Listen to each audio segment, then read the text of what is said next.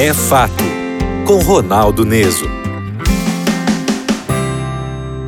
Ei, escuta, Ronaldo. O desenvolvimento de boas conexões neurais começa nos primeiros dias de vida de uma criança. Isso sugere, gente, que os pais têm um papel fundamental.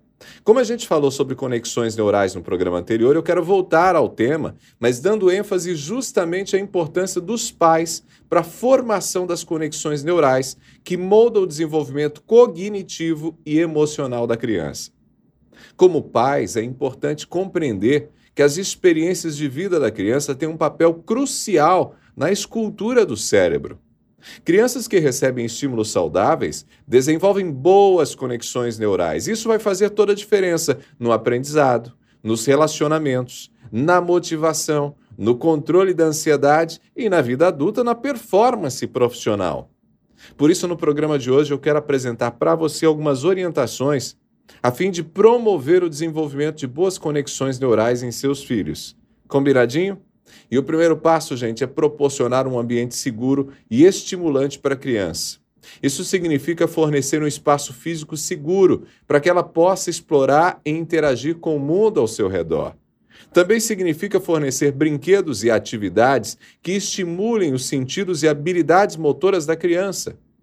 Blocos de construção, quebra-cabeças, jogos, livros, tudo isso ajuda. Além disso, é importante que os pais sejam ativos em interagir com a criança. O contato humano é fundamental para o desenvolvimento emocional e cognitivo da criança.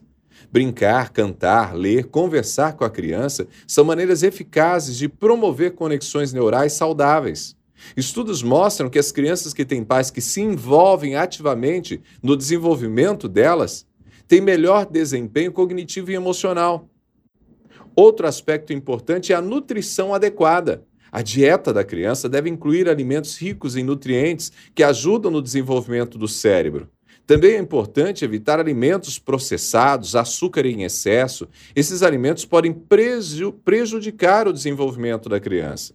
Finalmente, os pais devem se concentrar em promover um ambiente emocional para a criança. Isso significa criar um ambiente livre de estresse, de ansiedade, de violência. Estabelecer, sim, limites claros, mas limites consistentes, com amor e com apoio emocional.